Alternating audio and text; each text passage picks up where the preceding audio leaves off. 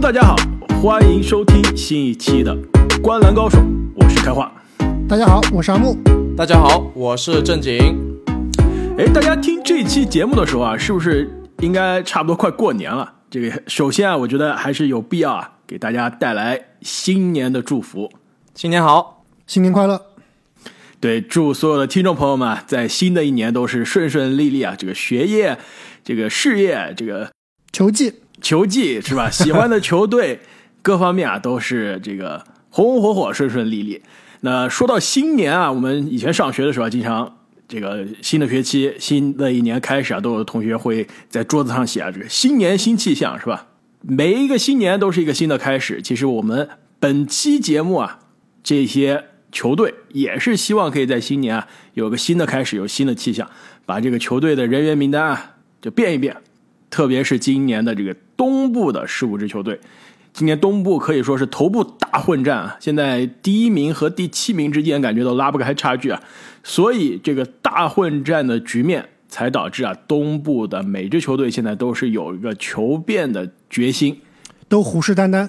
没错，交易截止之前啊，应该都是摩拳。擦掌啊，跃跃欲试的，那就是紧接着上两期呢，我们对于西部的交易截止之前的各支球队的状态点评。这一期我们来讲一下可能更加混乱、更加激烈的东部十五支球队，进入到今年的交易截止日，也就是二月十号之前，到底是什么样的状态？买家、卖家还是观望？买家呢，指的是要赢在当下，那球队是有明显的补强的需求。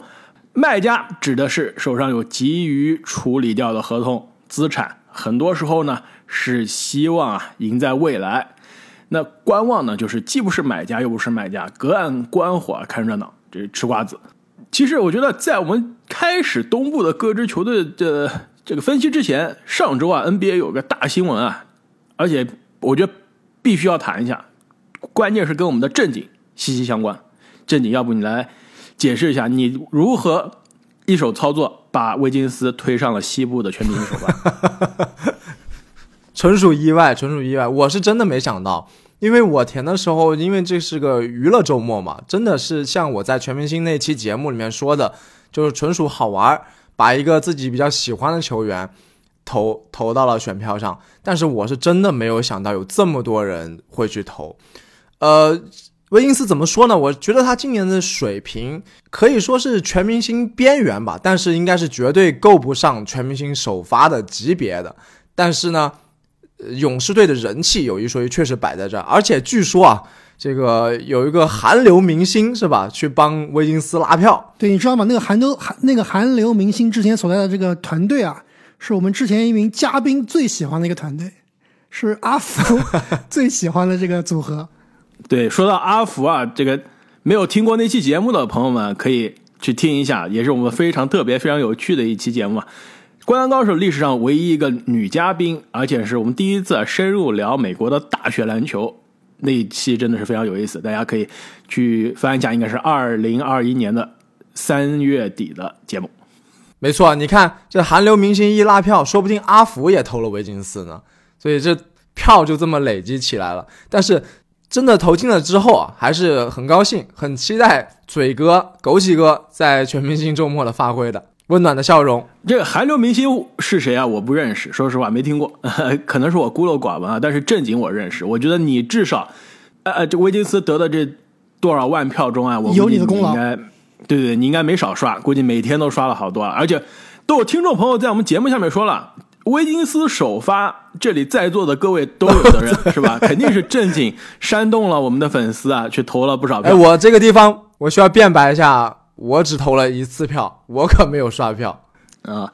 但我觉得啊，威金斯进呃全明星是对他的进步的很大的鼓励啊，也为正经感到高兴。但是我觉得还是要为西部的一些数据更好、能力更强、名气更大的球星啊打抱不平，是吧？鲁利戈贝尔啊，唐斯啊，布克啊，包括队友追梦格林啊，对布克保罗他他这个不是前锋的位置，不是前场就算了，但刚刚我说的那几位前场啊没有进，真的是非常可惜。阿木你觉得呢？没错，其实我觉得威金斯进这个首发阵容啊，其实不也不能怪网友刷票，对吧？首先，威金斯今年确实打得非常好，我觉得他是这个有能力进入全明星的。而且呢，第二点就是今年的这个前场大神啊，大部分都受伤了，泡椒啊、卡哇伊啊，对吧？浓眉哥啊，长期受伤，没有机会参选，导致维金斯上去。而另外第三点，我觉得最重要的原因也是，我觉得 NBA 未来啊，一定要改的这个全明星的这个位置啊，我觉得是非常非常不 make sense 的，就是前场三个，后场两个，对吧？就比如说漏掉了保罗啊、布克这样西部就全联盟遥遥领先的这个第一名，而且不光球队战绩好，个人表现非常出色。我觉得这两名球员其实是应该进入全明星首发的，但是由于这个前场后场的问题，导致他们今年没有办法没有办法进入，所以。我认为啊，而且我也看到有这个网友在网上提啊，说明年可能要改规则，就是改成二加二。那第就前场两个，后场两个，第三个位置呢是可以前场可以后场，是一个对，是一个外卡外卡外卡位置。还有一点就是回应一下正点，其实我昨天看这个篮网跟啊勇士的比赛啊，我在比赛中听这个解说员杰夫范甘迪关于全明星的一个评论，我觉得还是挺有意思。他说啊。这个全明星投票，对吧？应该是，就大家都说全明星是球迷的节日，但是呢，他认为全明星啊，其实是球员的节日，因为 NBA 所有的 NBA 比赛都是球迷的节日啊，所有的比赛都是打给球迷看的呀，对不对？你不能说这个全明星才是给球迷的，对吧？那另外一点就是，为什么说是球员的节日呢？因为球员的首先他的工资啊。跟全明星是挂钩的。你进了全明星以后，你未来的工资是有可能拿更多的。另外，就是你球员未来的这个 legacy，这个球员的职业生涯履历是看全明星的，对吧？全明星进了几次是关乎你职业生涯定位的，是关乎你未来能不能进入名人堂定位的。所以呢，我这点倒是挺同意他的。就是我认为啊，这全明星赛应该还是选最厉害的球员，而不是选最受欢迎的球员。但你这个就很难操作了，就厉害这个本身就是很主观的东西。我觉得倒是可以像某些球迷说的，就是加加大球员投票的比重，就是球员眼中最厉害的，可能可能是不是就更厉害呢？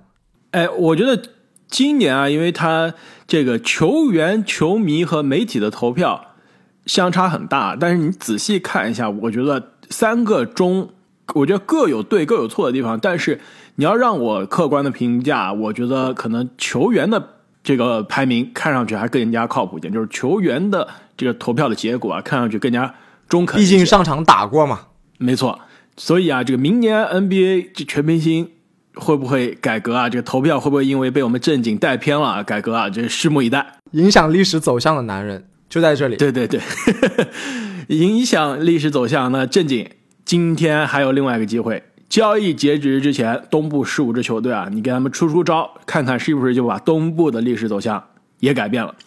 那今天呢，这个十五支球队，我们还是打乱顺序来说啊，稍微均衡一点，不能把大料都放在前面了。所以先来一个，先来一个这个没有人气的球队，对吧？战绩平平的，话题很少的球队，东部费城七六人。这个费城七六人的交易啊，可能从去年的季后赛截止。结束之后，我们就开始聊了，聊了一整个夏天。赛季前瞻的时候也在聊，然后赛季这个进行到一半的时候，我们也聊过。然后对阵夏奥奥开拓者，哎，也不得不聊到七六人。所以说一直在聊七六人，但是七六人的交易一直没有发生。到底交易截止日之前，最简单的问题，本西蒙斯会不会被交易？两位怎么看？不会。对我跟阿木都写了观望。就最近七六人的最新的风声啊，我看到的是，他们不急于去在交易截止日之前把西蒙斯给交易出去，他们是可以接受等到休赛期甚至下个赛季的。而且呢，这个消息再加上另外一个，也就是篮网的哈登最近表现出了不满，可能下个赛季之后啊会去。寻求自自由市场的机会，那这个两个消息加在一起，就更可能更坚定了七六人管理层啊想要等哈登用西蒙斯来交易的这个可能性。而且他们相当于现在放出这个风声，就是一种谈判技巧嘛，就告诉所有的经理，哎，我们不急了，你们要现在想打动我，必须要拿出哈登级别的谈判筹码了。所以七六人在我这里是观望。这个关于哈登到底这个风声是真是假，我们到篮网的时候再细说。但是我觉得从七六人的角度上来说，我觉得很可能这是七六人编出来的一个谈判的筹码，所谓的这种烟雾弹。烟雾弹，哎，就是其他肯定有很多球队来询价呀，这个七六人肯定就是叫做半遮半掩，对吧？态度暧昧，但是呢，同时呢又跟媒体放出来说，哎，据说哈登也有兴趣啊，这样可以跟对面、跟其他的谈判对手压价。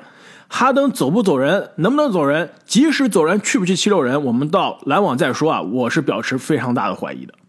没错，其实这点我还是比较同意，就是开花的，就是哈登这个新闻，我们等会再谈啊。七六人他这个总经理啊，大家其实都非常熟悉了，就特别喜欢放烟雾弹，对吧？这是不是舆论造出来的？故意给西蒙斯抬价，我觉得是也是有可能的，是吧？没错，而且你想想，这个老板跟哈登当年的分手，是不是？哈登想不想再去这个老板这儿，我都不确定。据说私交还不错，但但我们先不管哈登啊，就是这个虽然我这里写的七六人是观望，但是呢，很有可能他们会玩一手阴的，就是通过这个事件给西蒙斯抬价，哎，说不定有些这个，对吧？小白韭菜就上钩了。哎，哇，这哈登要换西蒙斯，不行不行不行，我们赶紧得，我们肯定竞争不过哈登呀，那赶紧咱们提价，在这个交易截止日啊，把西蒙斯先先下手为强，先搞过来。所以我觉得这也是不是不可能的。所以你们俩都竟然是觉得是观望啊，其实让我有点意外。这边我给七六人啊，进入到交易截止之前定的状态是买家。就首先不讲西蒙斯能不能被交易，这个的确是非常烫手的山芋，而且很难操作。但是七六人绝对是有补强的需求的，绝对是有战绩压力的。大帝去年准 MVP 啊，如果不是半途受伤，基本上就是 MVP 了，打出了职业生涯最好的一年。今年开局比较慢，但是现在大帝什么数据？场均整个赛季二十九点一分，职业生涯最高，十点八个篮板也超过去年，四点四个助攻，职业生涯遥遥领先的最高。各项数据基本上就是打出职业生涯比去年准 MVP 还要强的数据。然后过去这个月十五场比赛，三十四分，十点五个篮板，外加将近五个助攻。过去两周，三十七点七分，十一点四个篮板，四点六个助攻。印象中这样统治级的中锋，除了对面的约基奇，同时期也打出这个统治级的数据啊，很少见了。所以大帝应该是打着职业生涯最好的状态，当打之年，对吧？现在也是二十八岁了，将近马上就快过生日了，马上就二十八岁了。所以这种出战绩，对吧？自己状态又非常好的，需要拿荣誉、拿团队荣誉的年份，球队现在另外一个自己最大的帮手不能打球，大帝肯定是不会开心的。所以球队即使没有办法把西蒙斯。变现，他也必须给大帝带来更多的帮手。在没有西蒙斯在这个断了一条腿的情况下，我给他打一个比较好的这个拐杖，是吧？还能冲一冲，还能拼一拼。要不然，大帝今年这个历史级的数据，历史级的赛季就白白浪费了。我觉得，即使不是七六人的球迷啊，都有点可惜。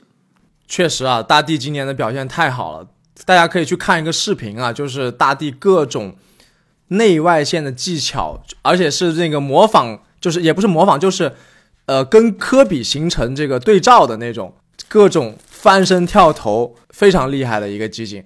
呃，我也同意开花，但是七六人的问题在哪呢？七六人就是他虽然想补强，但是呢，他又有巨大的合同想要出手。其实就像我们对买家的卖家的定义啊，就有点矛盾。对于七六人这支球队来说，他想出手的是什么？西蒙斯超大合同，哈里斯巨大的合同。就很多交易里面，七六人是想加入哈里斯的，但是很多球队啊，其实都不想接手哈里斯的合同，造成他的交易啊，真的会非常困难。没错啊，其实我觉得开花七六人如果想要补强，如果想要让大地开心啊，你不动西蒙斯是没有办法的。你小修小补，对吧？你说你说这个休赛期这个呃，你说这个交易截止日啊，不动西蒙斯，小修小补有用吗？我觉得一点用都没有。我最不能理解的就是为什么这个七六人的管理层啊，一直把西蒙斯捂着不出手，而且今年如果在这个常规赛交易截止日时时候啊，不出手西蒙斯啊，真的是把大地这么好的一个赛季给毁了。所以不卖西蒙斯，我觉得是一个最大的失误。但是呢，好像现实就是如此，他们好像就是不急着卖西蒙斯。所以，如果不卖西蒙斯，还能卖什么呢？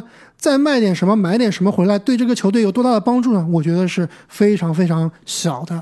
所以，最后我还是认为他们是个观望的态度。那到底大帝会不会开心？到底大帝心里怎么想？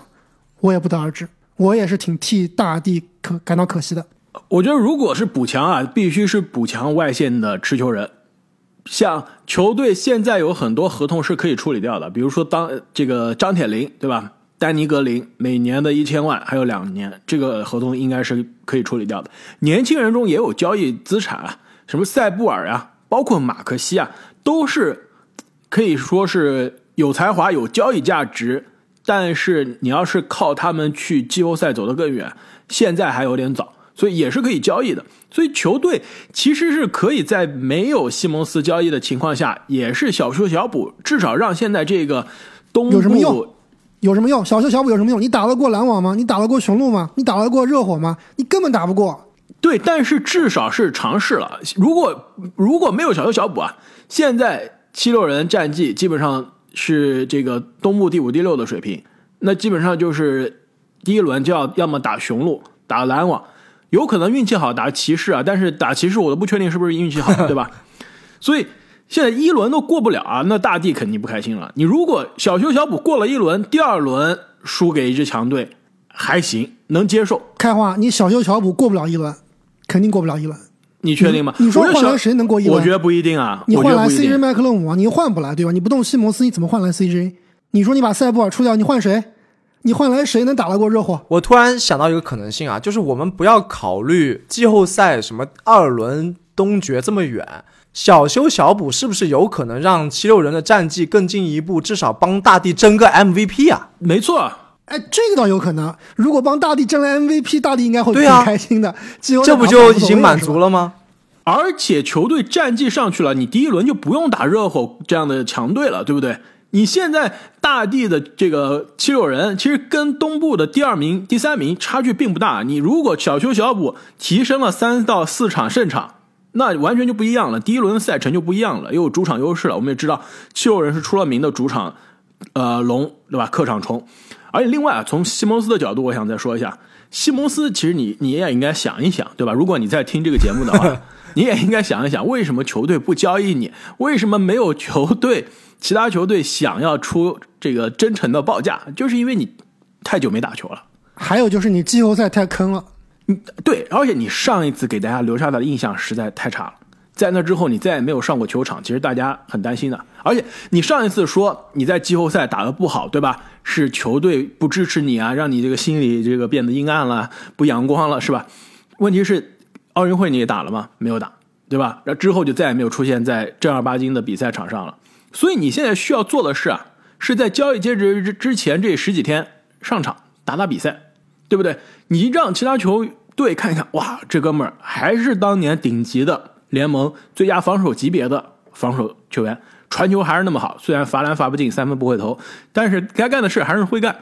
那些什么国王呀，什么这个我们之前说的那些这个开拓者呀，这些交易的球队兴趣又上来了。你现在。基本上大家记得你的还是上一次你的拉胯，那你肯定不行，而且你也不用担心，对吧？说我现在开始打球出场了，是不是就是服软了？就不用到二月十号交易截止之前一天你就开始装，说哎呀，今天又打不了了，这这个七六人不好意思啊，让七六人知道啊，不行，你虽然那前几天是又来打球了，但是呢是为了提升自己的交易价值，真正过了交易截止日。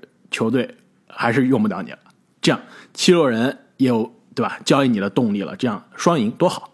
而且啊，其实我刚刚那个阿莫你说了一点，就是说小修小补能不能让七六人走得更远啊？我我看了一下七六人过去啊，没有西蒙斯的这个战绩啊，还真的很有意思。你们猜一下，你说的是常规赛还是季后赛？呃，常规赛吧。你你我你们猜一下啊，二零一九到二零二零赛季，呃，七六人没有西蒙斯的战绩是怎么样？十六场比赛，十胜六负，八胜八负，这是一九到二零啊，二零到二一没有西蒙斯十四场比赛，猜一下，那就七胜七负呗，呃，十胜四负，没错，七胜七负。就是过去两年，如果你看啊，没有西蒙斯这支球队就是战战绩胜率百分之五十的球队。今年有大帝这种可以说是超神的发挥啊，把战绩其实一度是百分之五十的。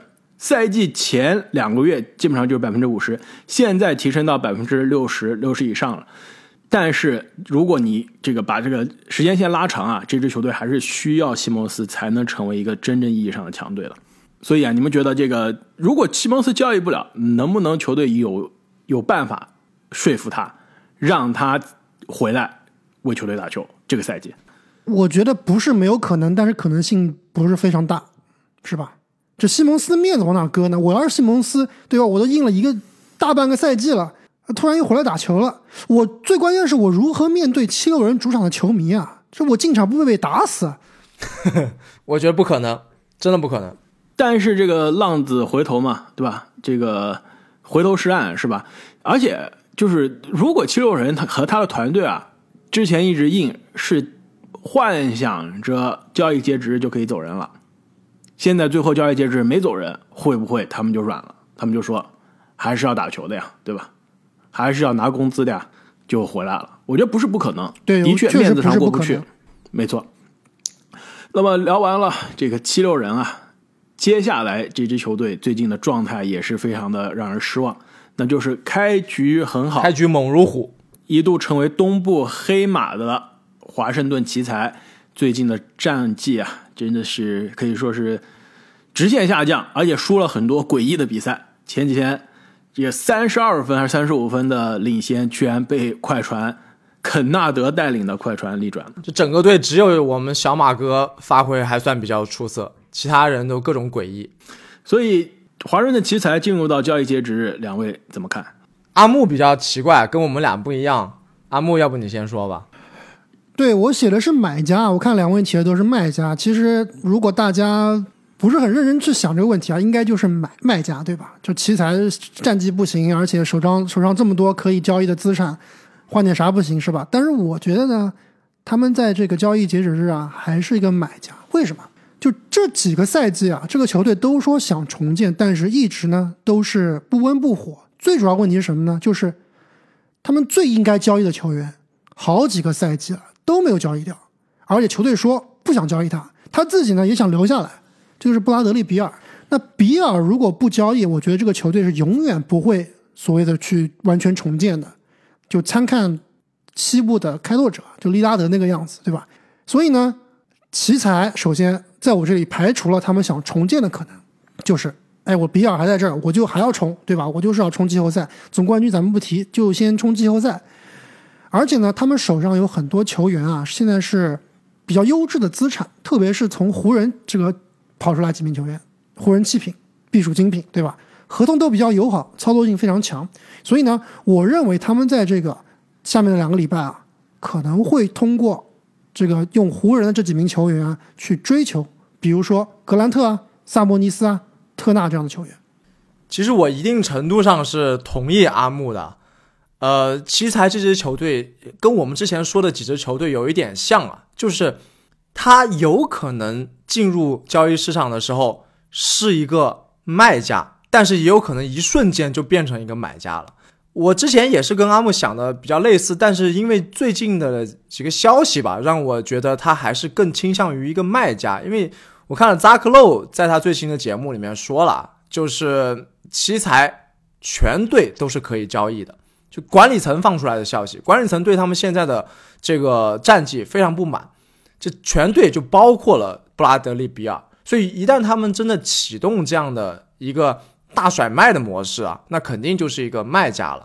但是呢，正如我刚刚所说啊，很有可能最后比尔呢又是以某种诡异的忠诚留下来了，那他们最有可能交易的就像是丁威迪啊、哈雷尔啊这样的球员是最有可能的。马哥啊，马哥现在是炙手可热是吧被交易的，价值最高。然后一旦交易了这些球员呢，换回来一些补强，去冲冲季后赛，他们可能瞬间又变成一个买家了。但是我认为管理层从管理层的角度来说啊，他们更希望是去重建了，因为这球队已经多次证明了，以布拉德利比尔为核心啊，好像确实是搞不出什么名堂。没错啊，我同意正经的观点啊，我也是最近看到很多的这个新闻啊，特别是在那一天三十五分被对面的快船逆转之后啊，比尔很明显是呃情绪是非常的不好的，而且他在跟这个美国的媒体啊，这个 NBC 就当地的 NBC 的呃这个节目采访的时候也说了，他觉得今年球队其实他觉得球队上很多的队友都不想啊做一支这个打附加赛的球队，他觉得我们的。这个管理层包括我们的团队啊，其实现在在某种程度上啊，很多方面他说是，呃，a step back，就是在后退的。他说，如果今年即使进了外卡赛，我觉得我们球队也是相当于逆水行舟啊，不进则退的这种状态。其实他觉得，我我我现在相当于是在给这个球队另一次机会。那其实从这种的态度表示看来，其实布拉德比尔至少是对于球队现在的这个呃状态是不满的，所以呢，是失望强呀，对不对？是要补强的，但问题是怎么补强？你觉得哪一个，就是说哪一个现在能配得起布拉德利比尔的，但又可以被交易的球星是华盛顿奇才他的筹码能交易来的？你刚刚阿姆你说了萨博尼斯。绝对适合萨博尼斯怎么换？你告诉我怎么换？马格呀，马格现在一个人单换萨博尼斯都，我觉得都可以。怎么可能？你你你你当步行者是傻子吗？不是，对不对？那有点夸张了。马格加一些，比如说年轻球员啊，他们现在有这个阿夫迪亚啊、基斯伯特啊这样的球员，包括未来选秀权都可以当。他们的筹码是很多的，就只要有马哥以马哥为核心，我觉得联盟对吧？以前我们都开玩笑。库兹马换遍全联盟，我跟你讲，现在库兹马真的是可以换遍全联盟，对吧？加上一些比较好的年轻球员和选秀权，呃，换遍全联盟，我我完全不同意啊，这个太夸张了。而且，如果萨博尼斯这种，萨博尼斯应该比库兹马还年轻吧？其实，应该是啊，库兹马今年是二十七，将近二十八。如果我没记错，萨博尼斯九六年，萨博尼斯啊，二十六，萨博尼斯二十五，二十六。对啊，你比库兹马年轻，比库兹马这个经验足，呃，不是经验足啊，这个进过全明星次数首先就多，对吧？库兹马连全明星的边缘都没有沾到过呢，那凭什么我换？凭我的年轻球员和选秀权？对，主要不是凭马哥了，还我觉得这个更重要是选秀权，就看你这个选秀权和阿弗迪亚，关键选秀权对于步行者来说更重要。那如果真的是有。像步行者这样愿意高位接盘，对吧？愿意高位接盘马哥的，那我觉得奇才可以试一试。除此之外啊，奇才在我看来是一个卖家。布拉德比尔现在感觉是这种非非常勉强的待在这个球队。如果战绩像赛季初那么好，哎，他也不说话了，无所谓了。像战绩现在直线下滑，又输了很丢人的比赛，又开始跟媒体抱怨了。那这就是个定时炸弹，为什么不处理？球队之前过去很多年啊，都有机会高位卖掉布拉德里比尔，一直没有出手。你要知道，球员的这个交易价值是越来越低的，它不像说股票是吧？你你你不卖，它说不定又涨回来了。它这更像期权，它是有这个这个 time decay 的，它是有这个随着时间的推进到这个到期日，它的这个交易价值就越来越低的。离布拉德里比尔的合同到期日越近。它的交易价值越低，离他这个三十岁这个坎儿越近，交易价值越低。为什么不早点出手啊？把手上的这个筹码最大化。而且现在很多球队是想要布拉德里比尔这样一个侧翼攻击手的。我不认为在这个交易其实会出现布拉德里比尔交易这么重磅的一个新闻啊，所以我觉得还是大家谨慎一下。除了布拉德里比尔之外啊，我觉得球队还有一个需要做出决定的，就是他中锋到底怎么办。现在三个中锋，三个中锋呢都是可以打主力时间的，哈雷尔、托马斯、布莱恩特以及加福德，现在三个人基本上是平分中锋的时间。其实对于奇才这种球队来说，第一太奢侈了，第二他的阵容的延续性、战术的延续性，其实反倒受到影响。你的中锋的阵容三个截然不同的风格的中锋，其实。三个交易掉两个都没有问题。对哈雷尔，而且还有丁威迪啊，丁威迪跟比尔根本配合不起来，就看这两个人换回什么了。如果换回拼图啊，那他们就是买家了。如果搞不好他们换回一些年轻资产，甚至是选秀权，那说明奇才是在为将来做打算，准备要休赛期可能就要动比尔了。那说完了这个球队战绩直线下滑的奇才啊，另外一支球队的战绩现在可以说不一定直线上升啊，但是状态也是非常好，那就是东部的夏洛特黄蜂队。这个夏洛特黄蜂进入到交易截止日啊，我们三个人非常异常的都不异常统一，大概率还是都觉得是啊，是吗？即使统一，我们到时候讨论的时候也要有不同的观点啊，那就是观望。对啊，黄蜂其实就是东部的灰熊队啊，不对吗？东部的森林狼战绩差的有点远，森林狼比较像，对，但是心理的状态很像，对吧？球队的文化、球队的这个气氛是很像的，而且球队的组建组成也是比较像的。没错，一个年轻的这个呃未来可以说是联盟脸面级别的这个控球后卫的核心，带着一群年轻人啊，跑得很欢，跑得很快，战绩呢也是超出大家的预期。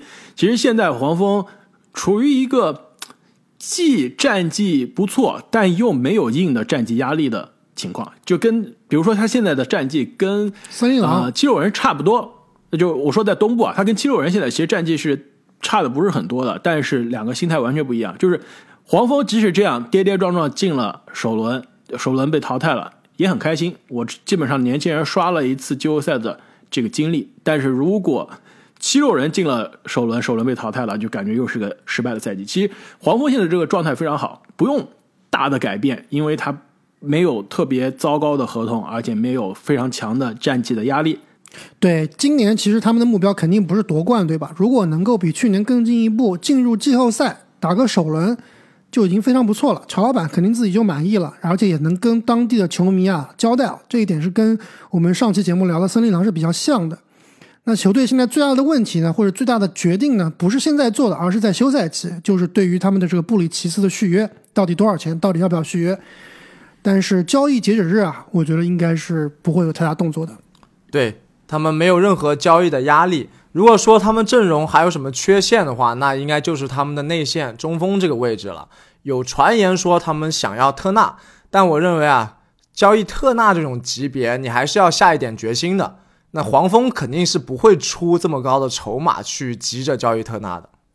哎，这个我觉得还不好说啊，因为球队你要说现在就是所有的事情都很顺利吧，的确，但是球队是有一些需要这个在不远的将来就做的决定啊。一个是迈尔斯布里奇斯到底给他多少钱？他现在打的这个状态，基本上球队是要接近顶薪的去续约了，是吧？那之前其实我在节目也说过，P.J. 华盛顿怎么办？一年之前华盛顿还是抢着布里奇斯的首发的位置呢。两个人，一个一八年选的，一个一九年选的，在位置上很多时候也是重合的。明年就要意味着华盛顿的续约了。你现在给了布里奇斯的这个，如果接近呃顶薪，那就意味着华盛顿你后面是没有钱，也不会有需求续他了。要不要提前把华盛顿变现了，对吧？就刚刚正经你说的这个换迈尔斯特纳，其实我之前在节目中也说过，讲到步行者的时候也说过，那 P.J. 华盛顿。再加上比如说，呃，乌布雷或者说梅森普拉布利之类的，薪金配平换迈尔斯特纳的一千八百万。我主要是觉得这个交易步步行者对步行者肯定要选秀权，你这个哎，肯定是要加但黄蜂出选秀权的意愿有多强呢？为了搭选秀权把这几个人送走吗？肯定是有保护的选秀权，对吧？而且你的这个中锋是有明显的升级了。从梅森普拉姆利到迈尔斯特纳，这个升级是很大、很很多个档次，而且那升级完有啥用呢？一轮你能过一轮吗？还不是过不了一轮。但问题是特纳二十五岁啊，这个普拉姆利三十一岁啊，谁更加符合球队的时间线？谁在风格上更加符合球队的这个需求？对不对？那步行者那边呢？呃，皮什华盛顿。二十三岁，虽然跟迈尔斯特纳比差很多，但是至少年轻啊。如果我这边再搭上首轮，而且如果像我说的搭上乌布雷，今年打的也是非常不错。二十六岁的乌布雷，其实如果我是步行者啊，又是要重建，其实可以考虑的，真的可以考虑。对，如果你这么想的话，从这个黄蜂的角度考虑啊，确实我交易莱特纳不是为了这个赛季做准备，是为了未来跟拉梅罗一起成长，对吧？对你一个二十五岁的中锋，又能跑，又能这个护框，又能投三分，跟普拉姆利感觉什么都不会的 三十一岁的比，那肯定还是有本质的区别的。还有另外，之前我记得阿木你在节目中说过吧？呃，黄蜂其实还可以考虑交易一下火箭的克里斯蒂安伍德，是不是？对，但是我总感觉黄蜂现在不是时候。伍德是不是一定适合这个球队，真的不好说。但至少不是这个交易截止日啊，今年夏天或者下一个交易截止日，球队肯定是要对 P.J. 华盛顿这个做动作的，不能让他白白的走人了。那说完了年轻的黄蜂队啊，下面这支年轻的球队底特律活塞就是在一个完全不同的状态了。底特律活塞进入到今年的交易截止日啊，我们三个人都是呃非常异常的 呃意见统一，卖家应该不用说了吧？球队阵容上很多个合同啊，当时签来的目的就是为了倒卖的。活塞是不是有点东部的雷霆队的感觉？对，其实他有很多球员是可以倒卖、可以出手的，但是其实最大的一个这个可以说是，我觉得在这个本赛季交易截止日啊，最大的一个明星就是格兰特，他应该是应该是必走的，而且我觉得可能格兰特有七到八个买家，现在对，格兰特就是活塞这个稳坐钓鱼台，然后坐看大家各买家竞争的报价。对。而且他们给的价格很明确啊！我看到消息说，他们主体就是要两个首轮以上，或者是一个首轮加一个优质的年轻人，这是他们的底线。就大家去竞价吧，我的价格已经标好了。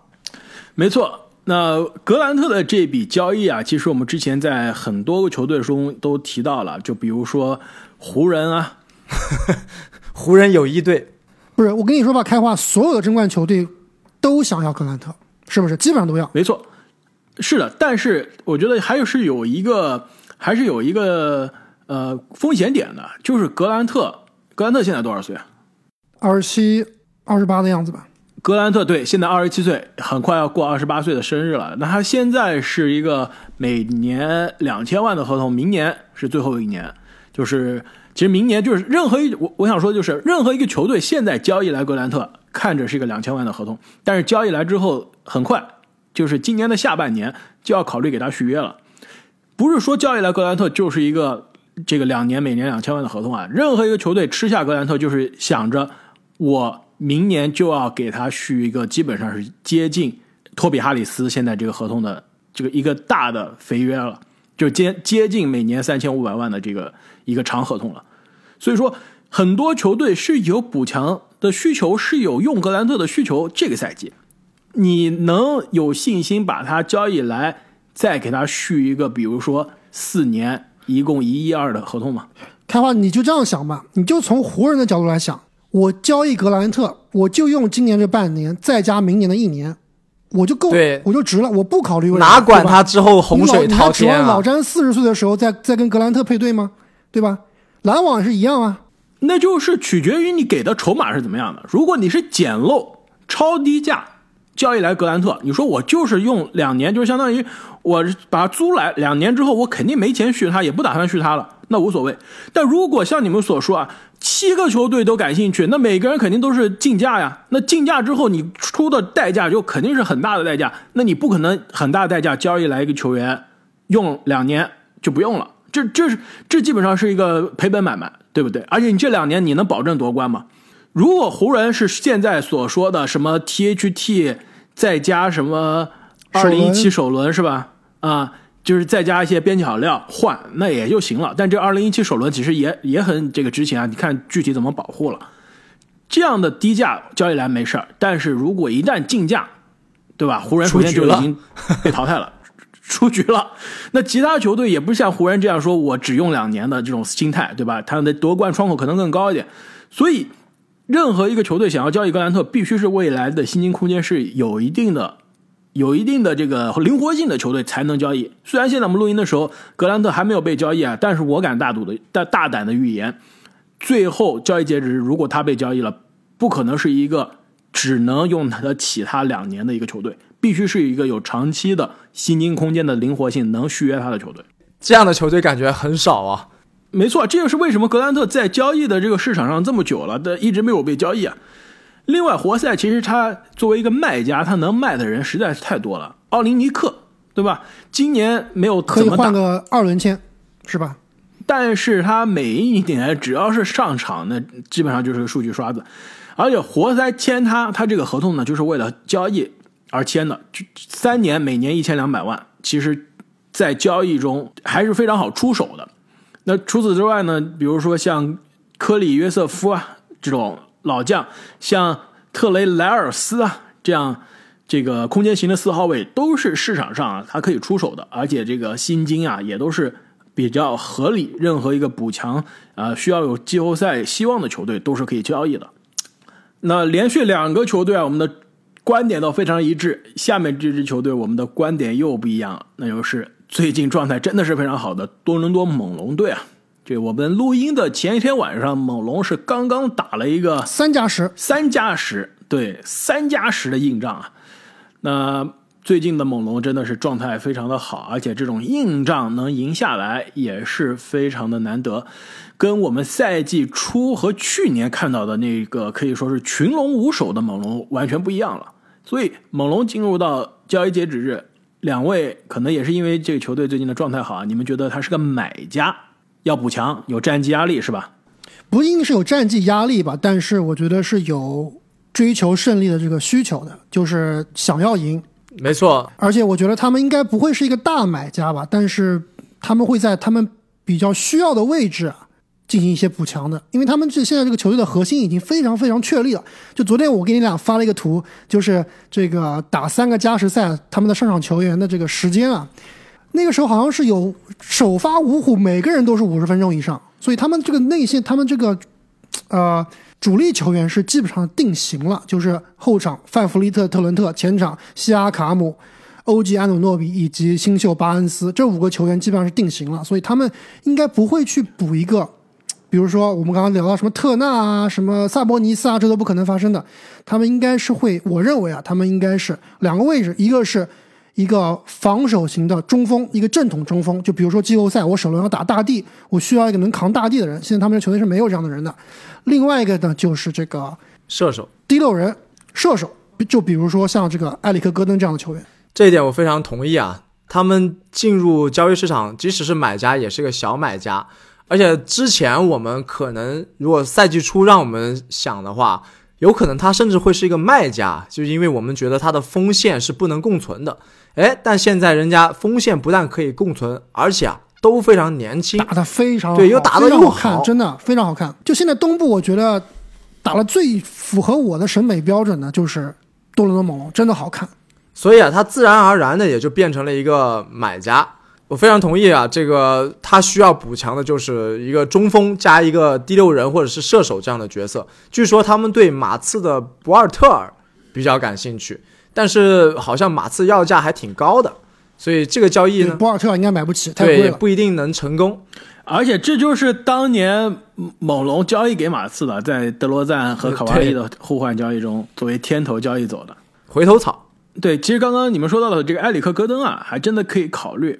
那基本上可能就需要动用德拉季奇了，对吧？德拉季奇的一千九百万的合同到期合同在猛龙基本上今年就没怎么出场啊。其实猛龙一直不动他，而且呢一直也是非常坚定不买断啊，其实就是为了留在交易截止之前呢可以把他出手。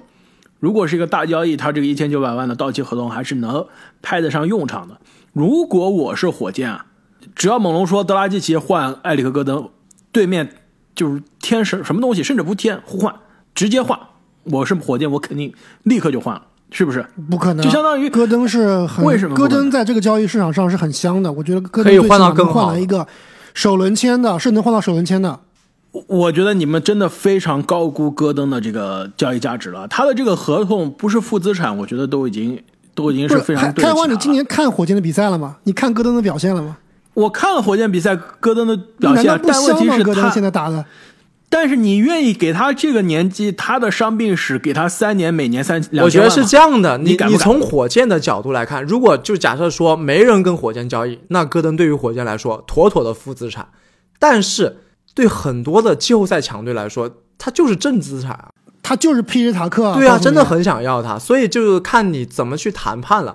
不是，首先季后赛的强队就不可能有一个两千万的这么大的一个薪金空间，还能这个薪金空间在戈登身上锁死三年的，对不对？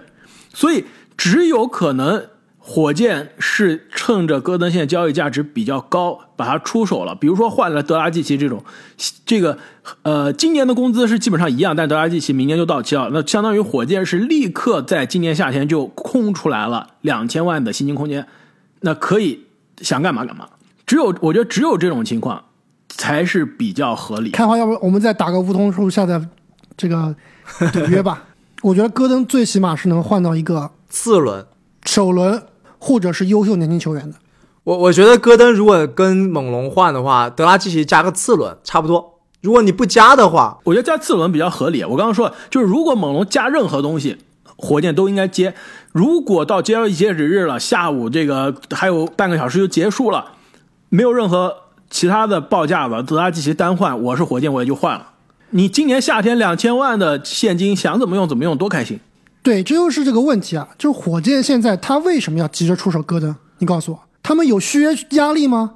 他们有薪金空间的问题吗？他没有啊。他其实跟雷霆差不多啊，他应该是接垃圾合同的问问问题啊。戈登的年纪放在这儿，伤病史放在这儿，他今年是状态好啊。如果他像前两年一样打一半受伤了，或者说今年对吧，这个希望不会发生啊。比如说打一半，那对之后受伤损失呢？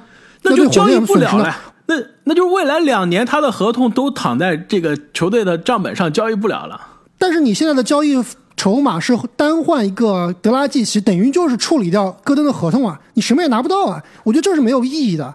对于火箭来说，他们是可以付戈登的工资，因为他们没有续约压力，他们没有薪金压力，而且戈登在这个球队，其实你看他的比赛啊，他是对于球队这些年轻球员的这个进步啊，我觉得是有帮助的。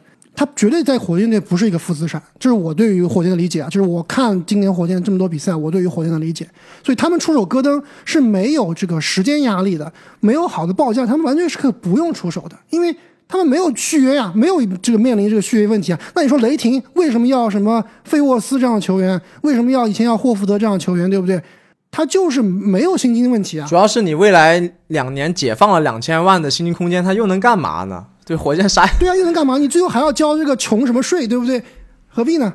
对，所以应该是还要换回一些选秀权的资产，火箭才会出手。这点我是同意。那回到我们说的这个猛龙啊，那猛龙除了交易埃里克戈登，你们两位还有什么样这个交易的这想法？其实在我这边看啊，猛龙更多像一个观望的状态，就是呃，如果能把德拉季奇交易走，那肯定是非常好，毕竟能换来集战力啊，而且正如。刚刚两位所说啊，猛龙的首发五虎现在是非常的稳定了，但是球队的，呃，阵容的深度呢，其实还是非常需要补强的。但是在我看来，今年猛龙也是超出了大家的这个预期。现在阵容你要说大变吧，其实没有这个动力，而且也没有这个可能。所以德拉季奇这种小修小补能有机会是最好的。那没有机会，其实猛龙是完全可以按兵不动进入到。下个赛季的，而且德拉季奇交易截止日之前，呃，换不走。那交易截止日之后，要不然是说服他回来，哎，你继续给我们打，打到这个赛季结束，没有你这个你的合同到期，我们不一定续你，但是至少你为自己的这个续约的价值提升了，你夏天可以找个好下家。那对于猛龙来说，现在也有一个现在非常需要的这个双能位的超级第六人的替补上来。或者实在不济，就是跟赛季初一样呗，买断德拉季奇也不是不行。那所以啊，我我我觉得猛龙啊，应该是一个就交易截止日之前的观望的状态。那接下来东部的这个球队啊，我们的状这个我们的观点又是更加一致了，那就是印第安纳步行者。我们三位啊都觉得步行者应该是一个大卖家。我就想问一下你们，就步行者现在的球队的这个球员有谁是不能被交易的？零。所有人都可以交易，除了主教练不能被交易以外，不好说。我跟你说，不，主教练有可能会自己闹情绪，自己申请交易。本来以为是来夺冠的，我以为你们都是来辅佐我的，结果超市开张了。所以呢，你们觉得这个步行者有什么样的交易的可能性？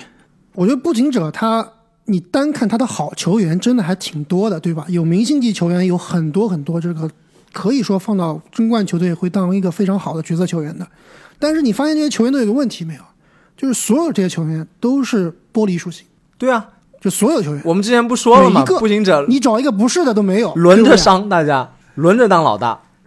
所以我同意开王开花所说啊，就所有球员都可以交易，明星球员可以交易，角色球员可以交易，但是他到底能拿到多大的筹码，对吧？他买家到底能出多高的价，我认为还是比较不看好的。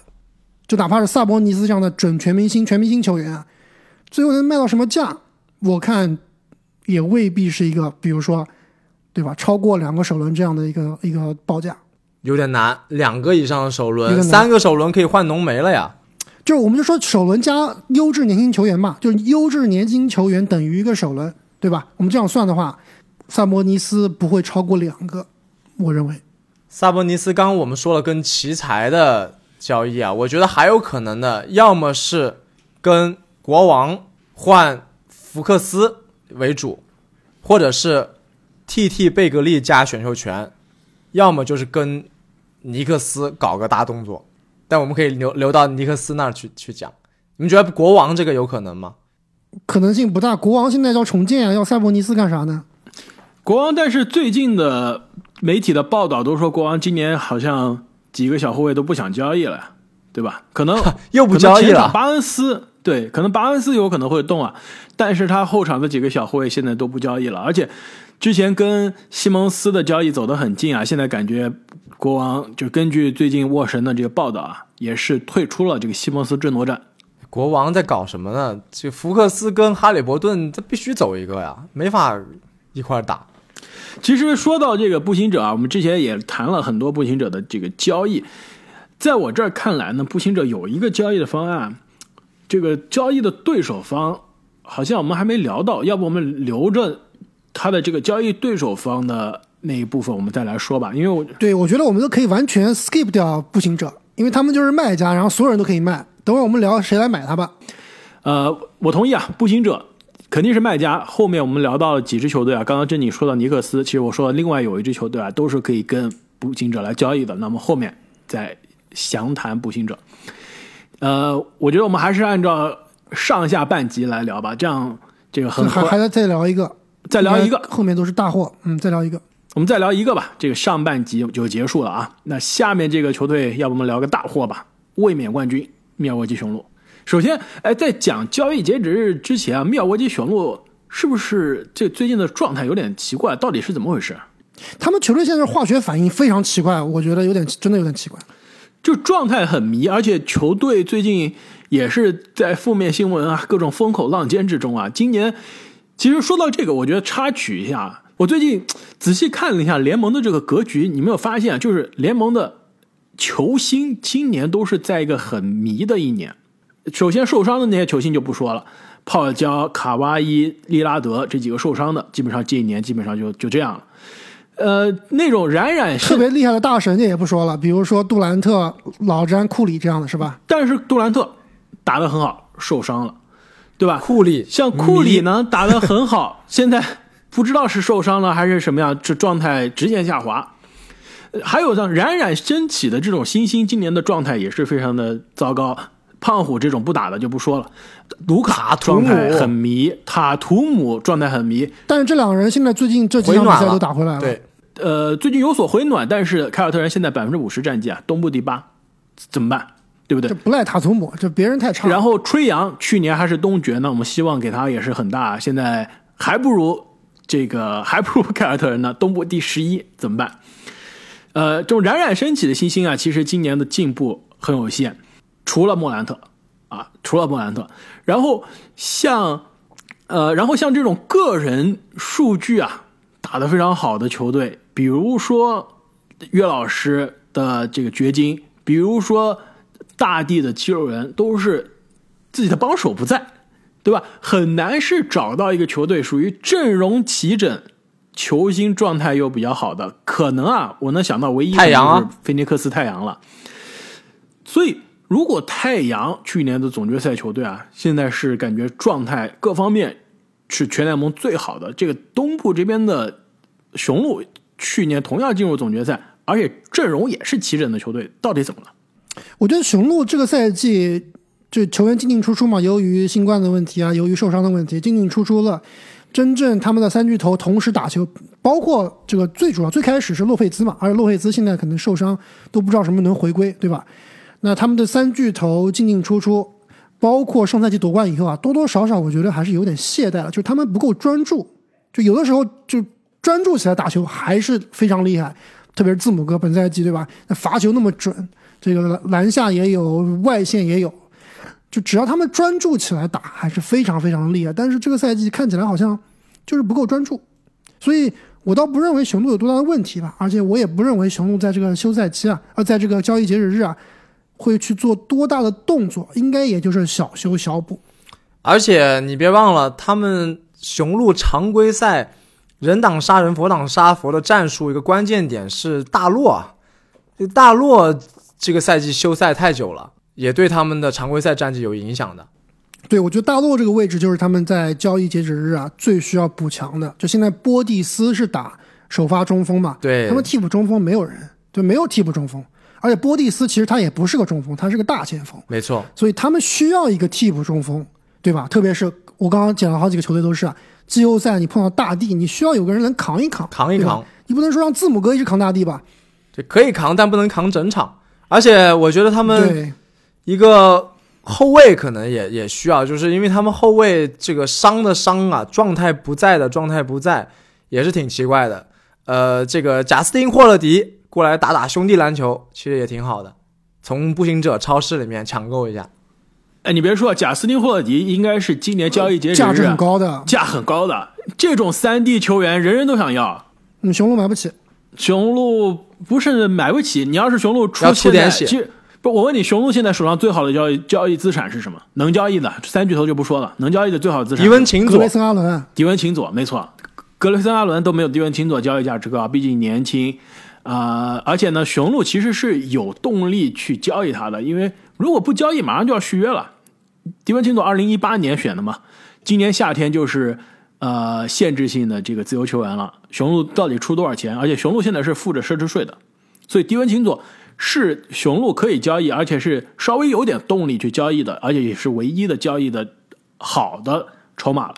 如果是迪文·钦佐换贾斯汀·霍勒迪，那肯定那那边是这个步行者血赚，步行者肯定是会要的。但是雄鹿也不会这么傻，雄鹿也血赚，雄鹿还真不一定血赚，因为换来贾斯汀·霍勒迪是赚，但是你的机会成本是损失的。不是，首先迪文·琴佐现在已经不是两年前的迪文·琴佐了。对吧？本赛季德文迪文琴佐回来以后打的其实还是比较挣扎的，而且大伤刚刚归来。他们同样的位置还有，比如说现在打得很好的，就虽然功能可能不太一样啊，那迪文琴佐可能是可以做 playmaking，可以持球的。他们有这个康纳顿，包括格雷森阿伦，其实论射手来说，其实都比迪文琴佐要更靠谱一些。但迪文琴佐更加全能，对不对？但迪文琴佐像你所所说啊，很难续约啊，雄鹿。对吧？哪有钱？而且迪文琴佐呢，现在二十五岁。其实我们录音的这一天，他基本上他明天就要过生日了。二十五岁的迪文琴佐，生日快乐！其实还是有，还是有这个交易价值的。呃，我觉得啊，迪文琴佐搭上两个首轮，然后你再加上，比如说像呃，像胡德啊，像什么奥杰里啊、奥杰莱啊这些这种底薪合同。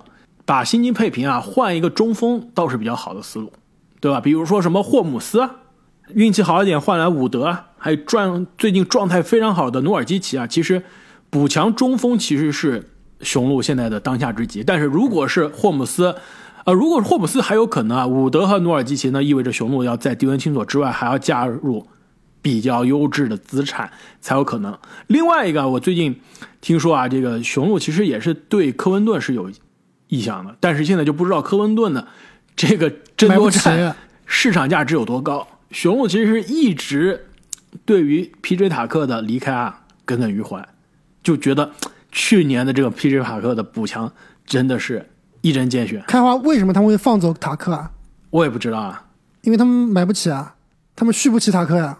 是不是？是是这样。雄鹿现在薪金空间是是一个比较比较捉襟见肘的问题。所以，如果雄鹿我们刚刚说的中锋补强不行，呃，换来科温顿来替代去年的塔克不行，包括我们之前说的塞迪斯扬替代去年塔克不行。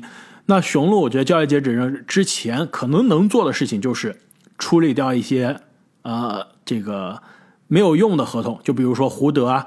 就是胡奥杰莱是吧？因为处理掉这些底薪，虽然是底薪合同啊，你处理掉两个底薪，但是省你钱你、对于雄鹿来说就是省了一千四百万的奢侈税，这样其实还是还是比较合理的。就是对于雄鹿的这个需求来说啊，如果我们没有实际的补强的可能，那我们就省省钱吧。